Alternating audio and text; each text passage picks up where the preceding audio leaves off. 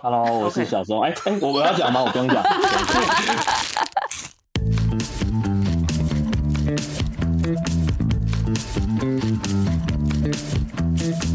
欢迎收听无与伦比聊天室，我是 Five，我是伦爸。我是阿比，我正要讲另外一个 podcast，就是那个我在案发现场，他有一集，他就直接录他在国民法官的模拟法庭里面，实际上发生了什么样的情形？可以吗？可以，可以那个。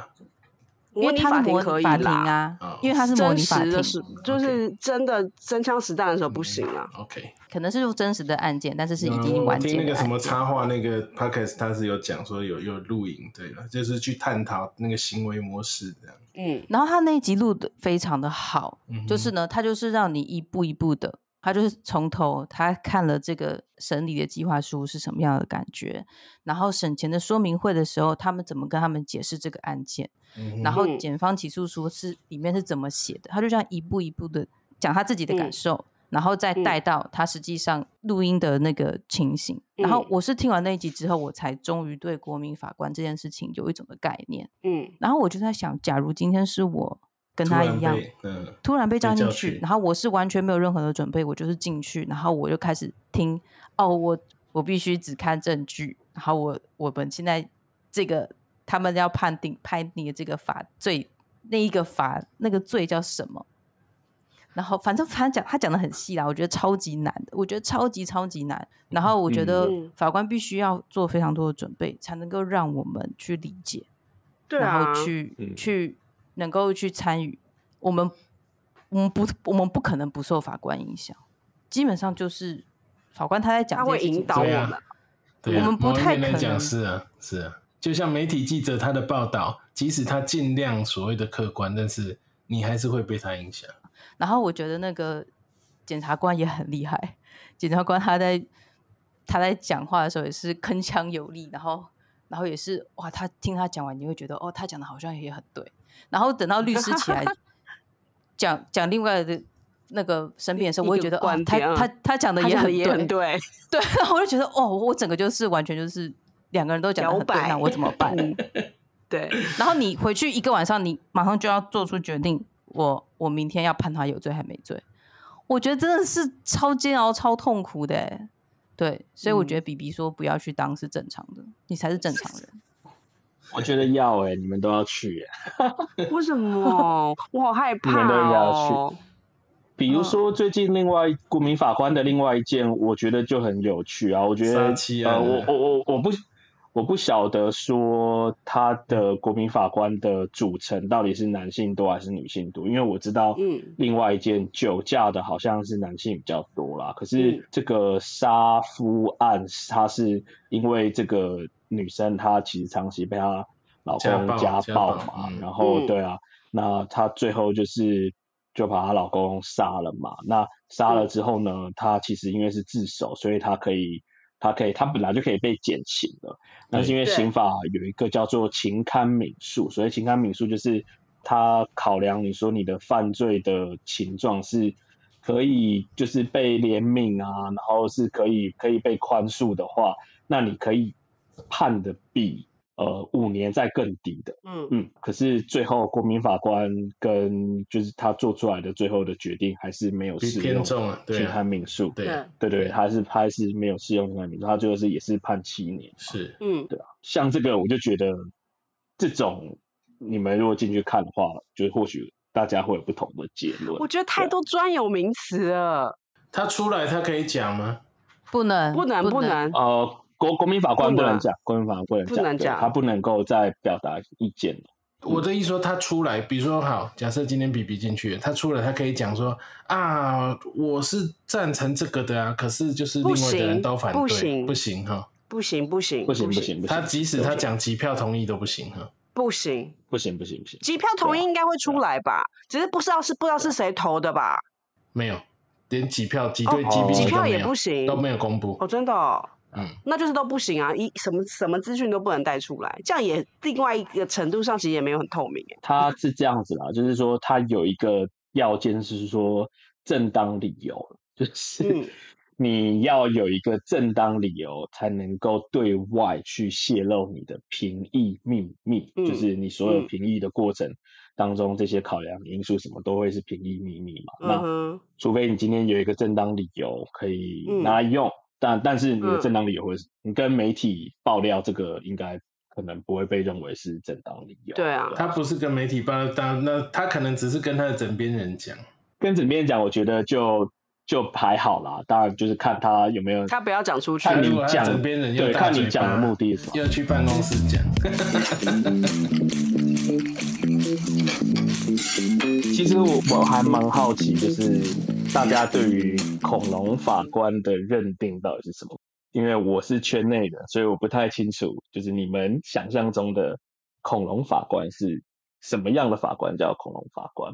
就是就是，我觉得在我的认知里，为什么会被叫恐龙法官？就是他的判决是不符合社会期待的，比如或者是因为大众，比如说大众，他就是假设就是拿胃药胃药案来看好了，就是他已经风向打的这样乱七八糟，然后最后他丢一个无罪或者是不起诉出来，其实社会大众是。没办法，好，你就是假设我今天拿这件事出来，那个好了，就是他这件事情就是大家没办法接受嘛，所以会觉得怎么可能？都已经证，就是我们接受到的证据都怎么样怎么样怎么样，怎么可能不起诉？你拿未药未药案根本都还没有到法官那里，检察官就已经先不起诉。我的意思是，我的意思是这样，就是我们会觉得他判出来的东西是跟。跟跟就是媒体所营造出来的风向是有点是蛮大的落差的时候，你会觉得他怎么会这样判？是他怎么会指小钟先答这一题，或者我先插另外一个，我先插另外。你讲的胃药案，我觉得另外一个大家心里更不能接受的，我觉得近期是那个五亿高中生案件，那个检察官 做做也很奇怪，做出来的 那个。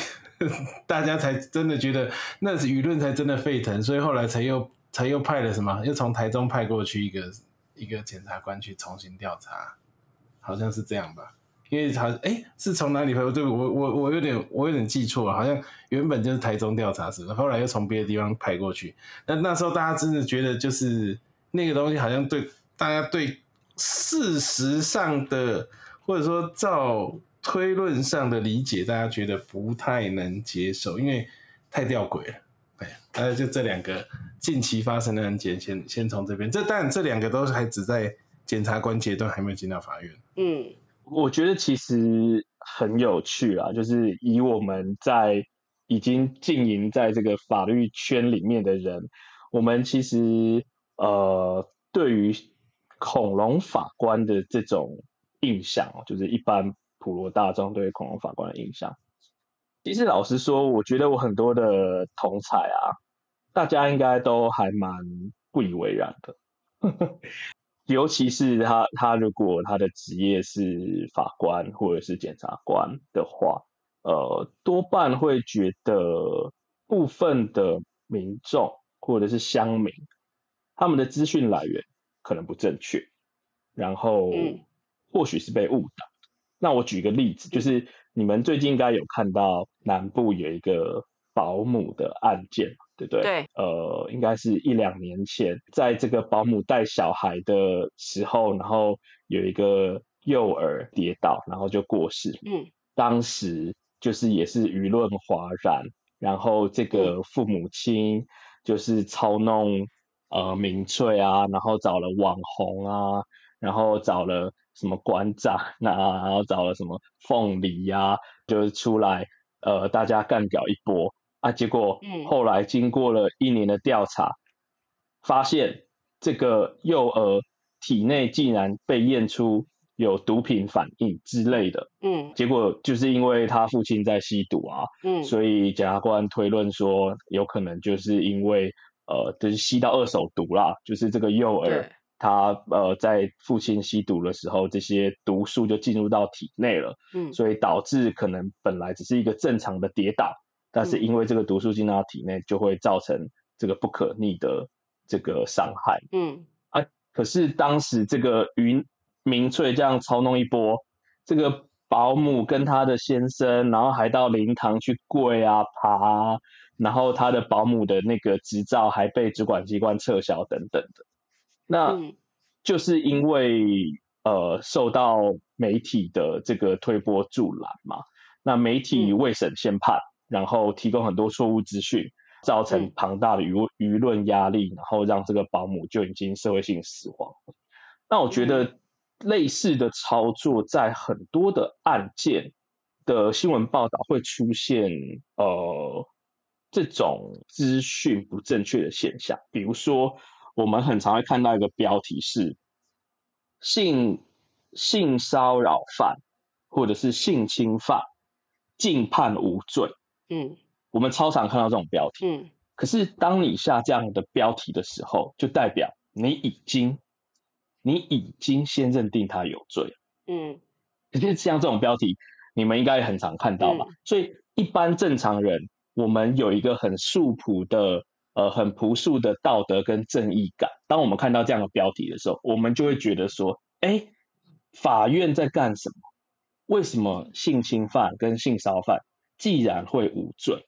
嗯，就会有这样的一个观点就进来。嗯，可是这个其实是媒体下标的时候，他就刻意误导你，因为按照这个法律的原则是。今天，除非我有不可这个质疑的证据，能够认定这个人有罪之前，这个人应该都要是无罪的。所以今天当法院在做成一个判决的时候，如果这个法官他确实是依法审判的话，前提是他是依法审判的话，那就是他在认定了这个证据。跟行使他的调查权之后，他觉得这个人是无罪的，而不是说哦，这个人是有罪的，被他判成无罪。所以我觉得很多时候是这种，呃，这个当然就是另外一个议题啦，就是媒体的试读啊，然后媒体的素养。我觉得，我觉得法官们或者是这个司法的从业人员。应该被媒体害了不少，就是 这些媒体带风向的时候，往往他们呃可能自己的法治观念或者是法律素养也不是这么的全面，这个我觉得可以理解。那但是很多时候这种诉诸于这种素朴的道德正义感的时候，往往就是带起了民众的这种很直观的情绪，因为。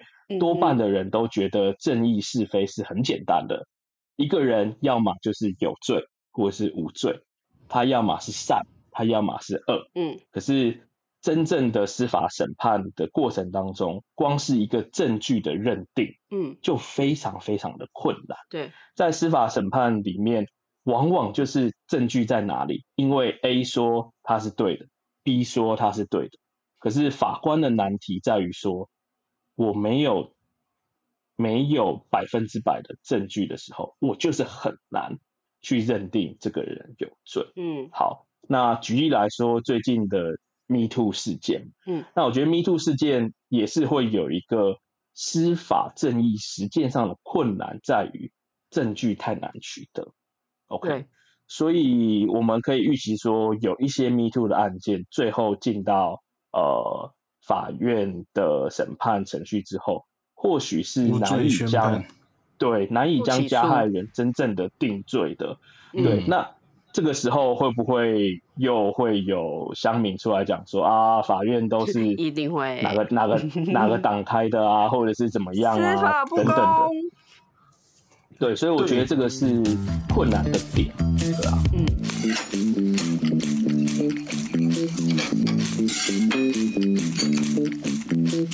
那你看哦，刚刚讲的哈，就是所谓的媒体试读哈，然后还有法法院或是法官或是检察官，他都必须讲求证据。我想你点出第一个点，就是说，因为我是法官，我必须根据证据来判刑，即使这件事可能是真的，但是因为你没有办法提供我证据，这是二十年前发生的事，那你没有证据，我怎么判他刑？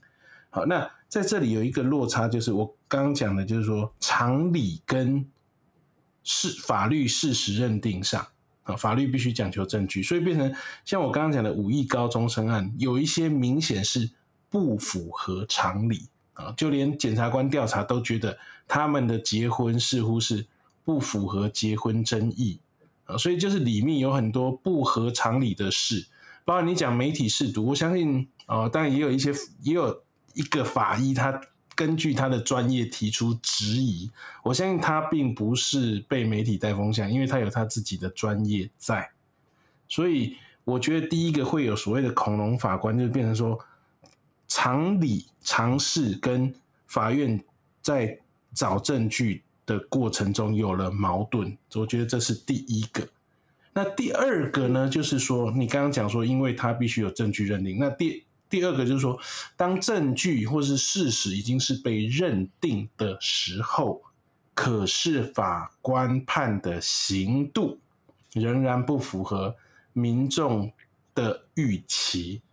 啊，比如说有时候有些他他已经是把人就是这很明显是蓄意预谋杀人，那可能大家根据过往啊，也许某某某某某人啊，这个台大毕业，他就是他杀了他的女朋友就会被判死，可是另外后面的，因为那慢慢法官可能就会觉得说啊，这个人啊在里面抄佛经啊，他是可教化啊或什么的啊，那就会造成说刑度不一啊，有的人。杀一个人就被判死，可是有的人屠人家满门了，还是可教化，那民众就会造成，就是他所谓的恐龙，就是觉得判出来的刑度不如预期，那这个是没有证据认定是的问题，嗯，对不对？也没有所谓的，也没有所谓的试毒问题嘛，因为就是就是，我不知道这第这两点可不可以再说一下？我觉得第一点啊，就是呃，我可以厘清的。是说，我觉得啦，就是如果是以前啊戒严时代啊，或是早期台湾还没有民主化的时候的法院，的确它是比较神秘晦涩，嗯，而且它的呃傲慢性比较强。这些早期的法官，他可能多半也都是天之骄子。以前呢，很曾经发生很有名的案件，就是当时是一个冤案吧。那它是一个冤案，那呃，很多的法官在判这个冤案的时候，其实他们应该就是事后来看，他们都有一些证据是忽略掉的。那可是这些法官，呃，这个这件这个事件很有名，这些法官因为被质疑。所以他们还出来开记者会。那当时我印象很深刻，就是有一个法官就说：“我们这在座的所有法官都是第一名考上来的，我们不会犯错。”类似发表这种言论嘛。所以，所以的确，早期的法官他们这种傲慢的态度可能会比较强，且他们会觉得说：“呃，就他们所理解的经验法则，不应该会与一般一般大众相去太远。”可能还会有一种优越感，是我理解的经验法则应该比你的经验法则会更好，类似这种感觉。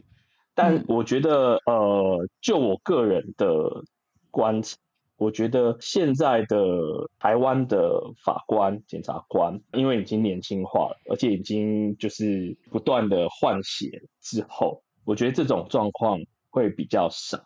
那而且资讯的进步嘛，所以这种。过往关在这种宅院里面，然后神秘晦涩的这个法官，我觉得这类型的人应该是越来越少。嗯，所以我们可以说，他们的经验法则会跟一般民众的经验法则会比较接近。那如果这个还没有办法解决问题的话，那当然就会是回到我们今天的主题，这也就是国民法官、国民法官法对的目的。那他要引进的就是一般民众多元的视野，对，还有不同的生活经验来看事情嘛，所以就是看看说，哎，这个是这个呃，这个国民法官法制度能不能再。试着去推动这个经验法则在一般法院审判体系当中运作的一个状况。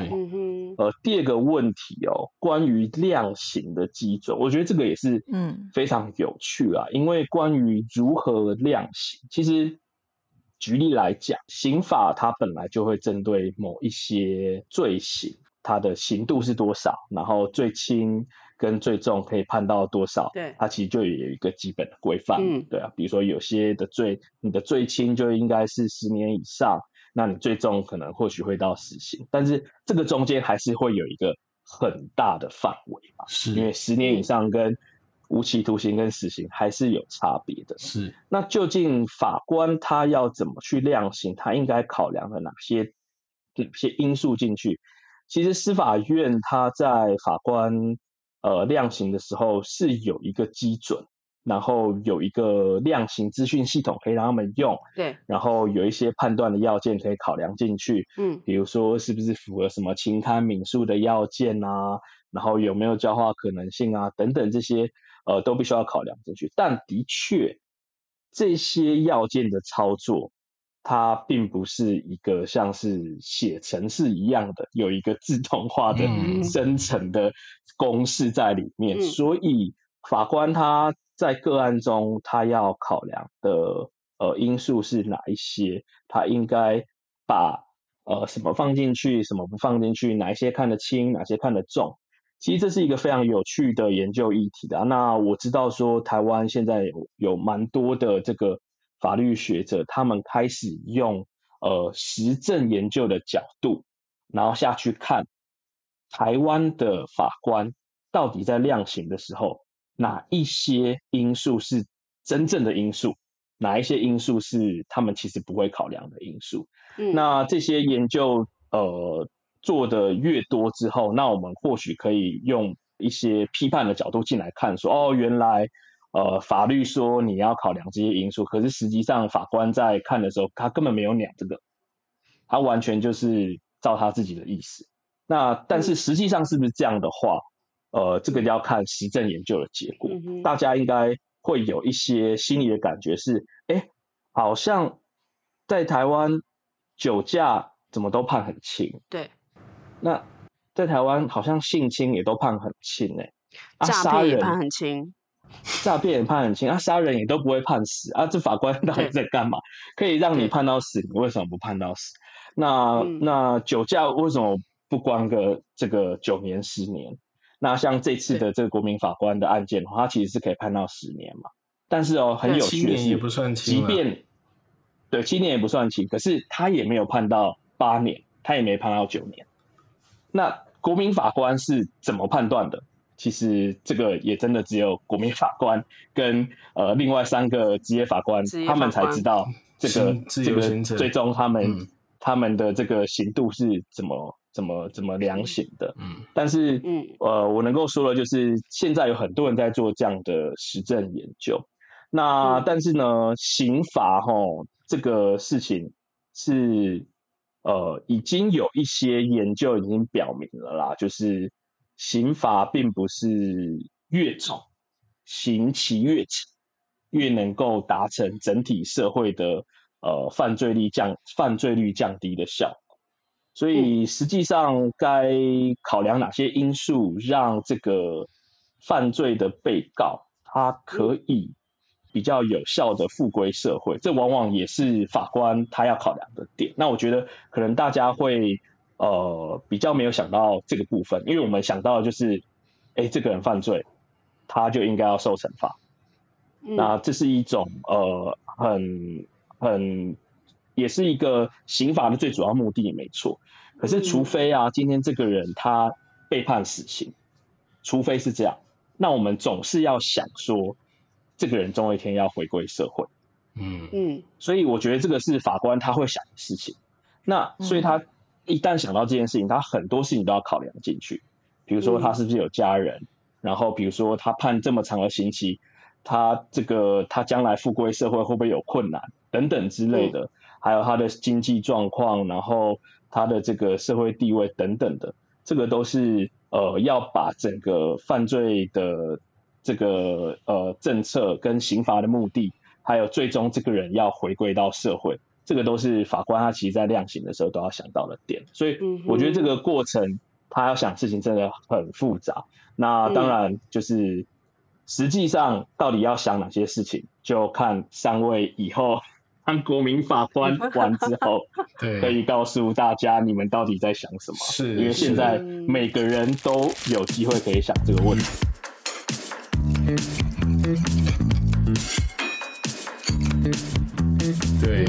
大家可能就觉得中间那个你到底怎么？因为你要考量的事那么多，那中间有很多不透明的，大家不知道，就会觉得哎，这个好像不太能信任。但是回头来讲哦，有时候大家觉得判决脱离常理或者量刑不太对，也不尽然，大家都觉得啊，法官你判太轻，判太轻哦。就以今天看到的一则新闻为例好了，搞不好我我我就我看到多数。多数网友留言都是觉得判的过重哦。刚刚小钟他已经说了，这个不是判重就好。可是今天这则新闻是说，有一个呃这个后备指挥部的中校，他就说他利用生啊这个监督生产线之便，再走一千五百片口罩，然后转卖其中九百片，不法获利八千元，一审二审都判十年两个月，那最后三审定验是。重判了多少？三审定谳是重判六年六个月。那这个为了八千块判六年，或者说十年，这个对大家来觉得也是觉得，嗯，好像有违常理。贪污了八千块，他是军法还是一般什么刑法？现在呢？现在没有军法审判啊。现在没有军法了。对啊。嗯哼。其实我觉得像像像这种案件啊，就是可能。比较没有想到是说，就像刚刚讲的，有些案件它是有最轻刑期的，所以你一旦你的这个犯罪事实，你是呃这个构成要件你都满足了，那法官他要依法审判嘛，对不对？嗯，所以所以他就一定得判这个刑期以上，他最低他就只能判这个刑期以上。对，但很显然这个最少就是说可以判到六年了，但是一二审通通都判他十年呢。哇，这个为了八千块判十年，嗯，就着我一般老百姓还是很难，还是很难接受。那我就会，那是不是就是当初这个法条就就有问题啊？那都都可以判六年了，为什么要判十年？那如果说你要考量他能够后续还要跟社会衔接，你关他十年是不是有太超过了？起码比比跟。比比跟 Five 都觉得，哦，太不可思议了。我我就是觉得，其实那个那个量刑是可以是可以讨论，因为因为这个法条已经已经多久了？你是从这个法条制定到现在已经多久了？然后，可是可是因为社会一直在骗钱，所以会有一些新的事情发生，可能新型的犯罪出来。比如说我们之前讨论的诈骗，我们之前不是讨论诈骗，什么小偷对啊，跟强盗。他可能骗了人家一亿元，搞不好都还没有判到六年。没错，就是这个刑度，就是或者是他的整个整套制度要怎么样修改，然后能够比较符合现在社会民情的状态。我们要就是除了国民法官参与，他可以就是大家可以这个稍微把这个透明度再加强之外，我们是不是可以用其他什么方式？比如说我刚刚说的修法。或者是怎么样重新计算那个量刑的制度，然后来解决这个问题。因为我觉得恐龙法官被就是大家被骂恐龙法官，可以有一部分是因为这个。因为你看，刚查了一下，也是因为记者曾经用用个形容词去形容，后来就变成那个代称了。那当然不止不止量刑的问题，有时候。法官可能问的一些问题啊，可能也是很奇怪，对，比较奇怪一点。那当然，法官就着他可能是纯粹是在探究事实，但是可能忽略了对被告的心态。那比如说啊，他性侵你的时候啊，怎么样怎么样？问的是可能的确忽略了那个心那个心心情啦，所以就会嗯这个也是也是一个啦。我补充一下，我刚很快看了一下这个他这个判决啊，其实他是。按照呃，应该是按照贪污治罪条例的一个公用运输工具装载违禁物品或漏税物品罪来判的啦。是，那这个刑度啊，确实就是十年以上至无期徒刑。OK，那所以看起来法官是依据这条去判的，所以他假设是十年多的话，那他其实就是最低刑度的多一点点。那三审为什么变回六年？是用不同条是不是？对，当然就是说，就事实的认定而言，不同省级最后去认定他的犯罪事实适用哪一条法律，这个可能是呃不同省级的法官认知上有差异啦。对，那当然就是说，呃，他们可能是。一审、二审跟三审，他们觉得说，按照这个事实行为本身，或许有一个省级认为是应该用以这一条来判，然后另外一个省级的法官他认为是要以另外一条来判，所以这个是事实认定不同。那但是量刑的话，我觉得往往会有一个现象是，法官就只能这样。比如说，比如说像是毒品也是，嗯，毒品啊，我们看很多时候啊那种。十九岁、二十岁的小朋友哦，他们可能就一时一时糊涂，然后就就就可能就被吸收，然后就去贩卖毒品或什么的。对，这个罪行都是非常非常非常高。那你说他就真的可能就卖卖个两克三克，那不好意思，没有办法，跟你卖几克没有关。当你的行为是符合这个这个条文的话，那他的最低刑度。就是这样，嗯哼，法官想要帮你也没有办法。所以以刚刚那个中校来讲，即使他贩卖一片口罩，都还是十年嘛？对啊，十年很有可能会这样。不管你卖九百片、九千片，或是九十片或九片，都是十年。那这个好像对他也不符合比例原则。当然，这个有很多的构成要件要看他有没有符合嘛，比如说。呃，到底这个是不是构成所谓重大贪污行为？这个当然就是第一个认定的方式。所以当然还是有一些空间啊，只是说，但是九百量量八千元构成重大贪污，这个好像也是有点挑战我们的观念。对对对对对，八千元那对，那我觉得这件事情有意义的，就是说，的确对于法律圈内，往往会觉得说，哎啊法。法条就是这样认定啊，那我们也是依法审判啊，那这个司法从业工作者就是也也是很辛苦啊，然后还要被这样子就是加讲恐龙法官。那其实这个呃，应该这样说，有些法律人哈也会认为，就是我们就是按照法律行事，嗯，但往往也会忽略一点，说就算是法律体系。但你只要是一个人的组合，人的组成，你只要在一个组织里面，这个这个这个这个这个系统，无论它看起来再怎么完美，它就是可能会犯错的。嗯，它它如果会犯错，那就会是就会需要一个检讨，然后或者是一个纠错，或者是一个淘汰的机制。对，所以我觉得这个是往往我们自己会忽略掉的一点，就是呃自己来看都觉得哎啊法律就是这样。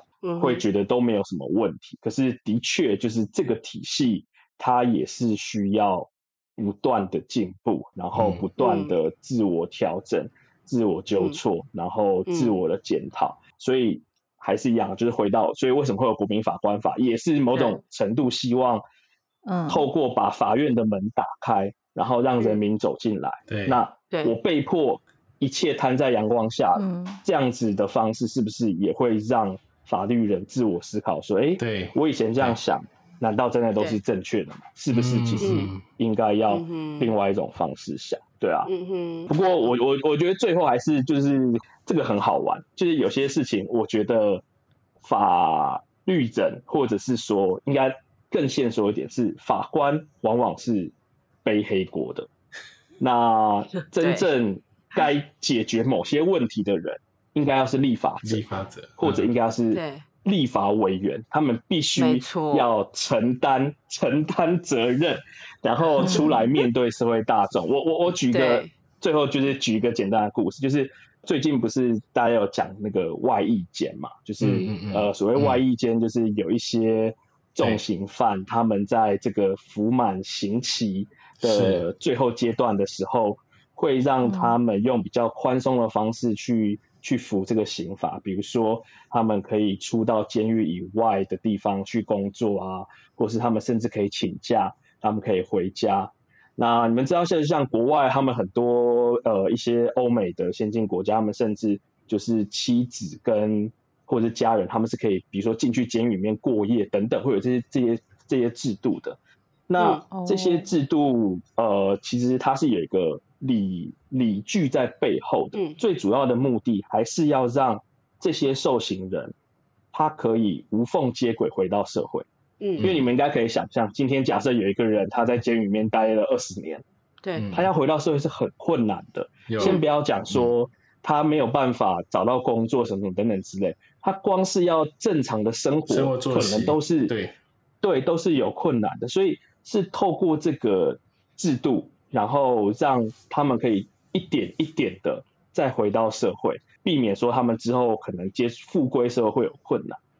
可是呢，之前不是因为外衣间有受刑人跑掉，然后又去犯罪等等，所以大家又开始在讨论说：，哎，这个制度到底在干嘛？那为什么？为什么？呃，就是要。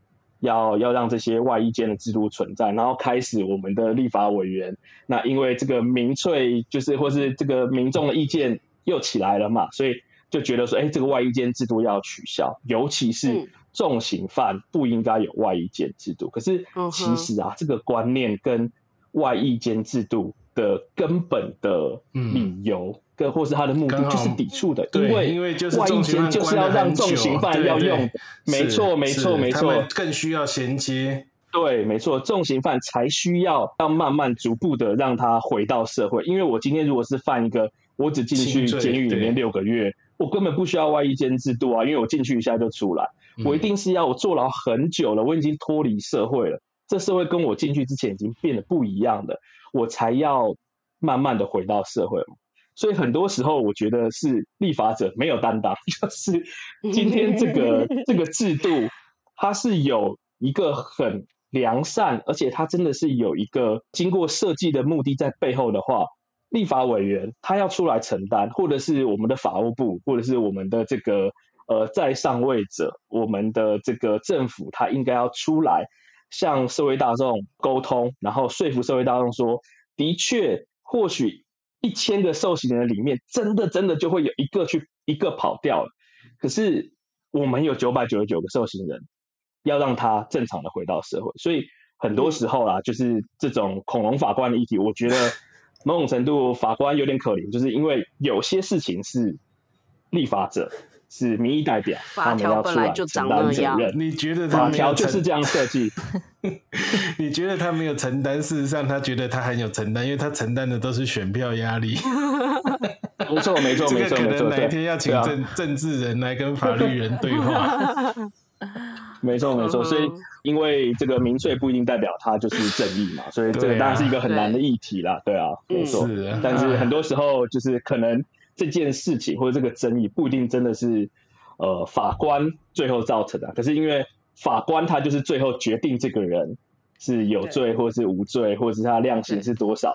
那大家最有感的就是啊，就是又是你法官在那边搞事情，所以很多时候有可能是呃背后有一个更深层的，就是政策啊，或者是立法的原因啊，然后或者是再回到最后就是。一般民众，我就是这样子想，嗯，所以才会导致这样的后果。嗯，其其实我觉得我们今天这集很有趣，好像就是一个模拟的那个，就是虽然不是真正模拟所谓国民法官在判案了，但是就是所谓的一般非法律人跟法律人的观念想法的交流。对，所以我觉得国民法官应该是好的制度，就是你看像我们今天对话，对啊，对啊，哎，他就会把他。作为法律人的思考角度，然后来讲，然后我们也根据我们啊自己平常的想法提出一些质疑，我觉得蛮有意思的。那当然，因为我们时间有限，今天真的非常谢谢小钟啊！我现我觉得下次我们可以再邀请他啊。其实对，还有一些议题，我觉得可以再来探讨探讨。嗯嗯，我觉得就是主要还是需要沟通，不管是。在法院里的沟通，不管是职业法官跟国民法官之间的沟通，就是需要用同样的语言，然后可能脱掉很多的专有名词，就是能够灯光 互照，就是真的是真的是建立在一个沟通的平台上面。就是我我相信，其实法官真正的职业法官、法院这些执法人员，对于这个制度其实也是会存很多的问号，因为他们可能需要花很多的时间来准备，因为这些我们全部都是平民。一般老百姓，我们其实没有什么法律背景、法律知识，我们可能对于法法律、法庭审理的一切制度都是零，不知道我们要做什么。然后他们需要一步一步把我们带到进入那个状况里面，其实是要花比较多时间，比他们自己上法台然后审理案件还要花更多的时间。那他们也愿意就是。打开这一打开这一扇门，让我们进入到法法庭里面。那我是觉得这是一个很好的开始。但当然，因为现在目前的案件量还不够多，我觉得可以再等到这个案件量更多的更多之后，我觉得我们还可以再来讨论这个制度到底有没有什么优点，我们看到了什么优点跟什么的缺点，或者是我们可以怎么样的改进。作为一个国民法官，我们应该要平常要加强什么？这些我觉得我们都可以有一点讨论。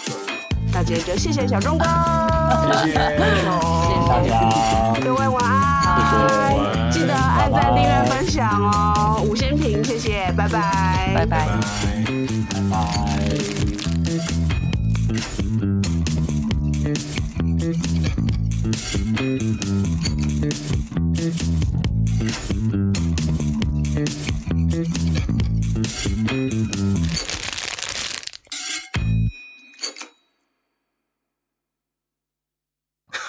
我觉得我，我觉得我实在太难插上话了。我明明就我我其实有准备一一段话，但是完全插不进去。你要补吗？还是你要帮你剪在哪里？我我我我现在要剪也剪不进去。